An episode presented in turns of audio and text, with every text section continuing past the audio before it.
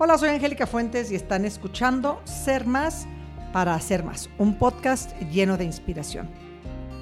Rocío Marfil es la escritora del capítulo mexicano de Those Who Inspire. Ese es un libro lleno de historias inspiradoras para promover cambios positivos. Rocío, ¿cómo se desarrolla el liderazgo? Me encantaría que nos compartieras, en tu opinión, cuáles son las cinco cualidades más importantes de un líder. Bueno, pues mira, Angélica, para mí eh, hay cinco elementos, o más de cinco, pero los, si tuviera yo que resaltar los cinco elementos más importantes de un líder, después de todo lo que he absorbido, ¿no? de todas las entrevistas que he tenido, uno sería definitivamente la pasión por lo que haces, eh, la pasión por levantarte cada mañana e innovar y cambiar eh, y hacer las cosas como a ti te apasiona hacerlas en el ámbito que sea. Sin esa pasión no generas y no contagias a los demás a tu alrededor, con lo cual no se genera el, objetivo que se quisiera generar, en el, en el, ámbito que sea, repito. Dos, la integridad. Eh, la integridad de un líder creo que es fundamental porque necesitas tener y mirar para arriba a ese líder que no se desvanece y que no se desintegra ante desafíos que puede presentarle la vida. Tres, fundamental para mí la congruencia, lo que piensas, lo que sientes, lo que dices. Tiene que estar en la misma estela.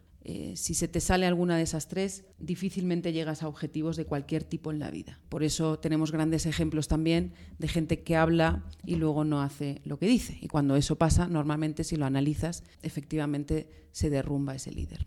Cuatro, la transparencia. Qué importante es ¿No crees? Cuando tenemos un líder delante nuestro que nos está hablando con total transparencia. Cuando sabes que puedes confiar en esa persona que te está hablando sin dobleces, que te está hablando desde el corazón y a los ojos. Y cuando tú tienes un líder, repito, en el ámbito que sea, con transparencia, confías en él. Y entonces cuando confías en él, le sigues. Y cuando le sigues, te contagias. Y entonces se genera todo lo que queremos alrededor, que en principio es estar tranquilos y en felicidad, ¿no? que es lo que todo el mundo quiere. La quinta podría decir muchas, pero me encanta, por ejemplo, la paciencia. Qué importante es que un líder sepa escuchar, sepa generar eh, motivación en los demás siendo paciente, porque no cuando quieres algo se tiene que dar en ese momento. Yo he aprendido que los grandes líderes saben esperar su momento. Cuando tú eres muy vehemente y lo quieres todo rápido, normalmente pues no te salen las cosas. Profesor, muchísimas gracias por compartirnos estos cinco puntos para desarrollar el liderazgo. Yo tu paciencia la describiría como el aprender a observar. Yo creo que hay tiempos de observación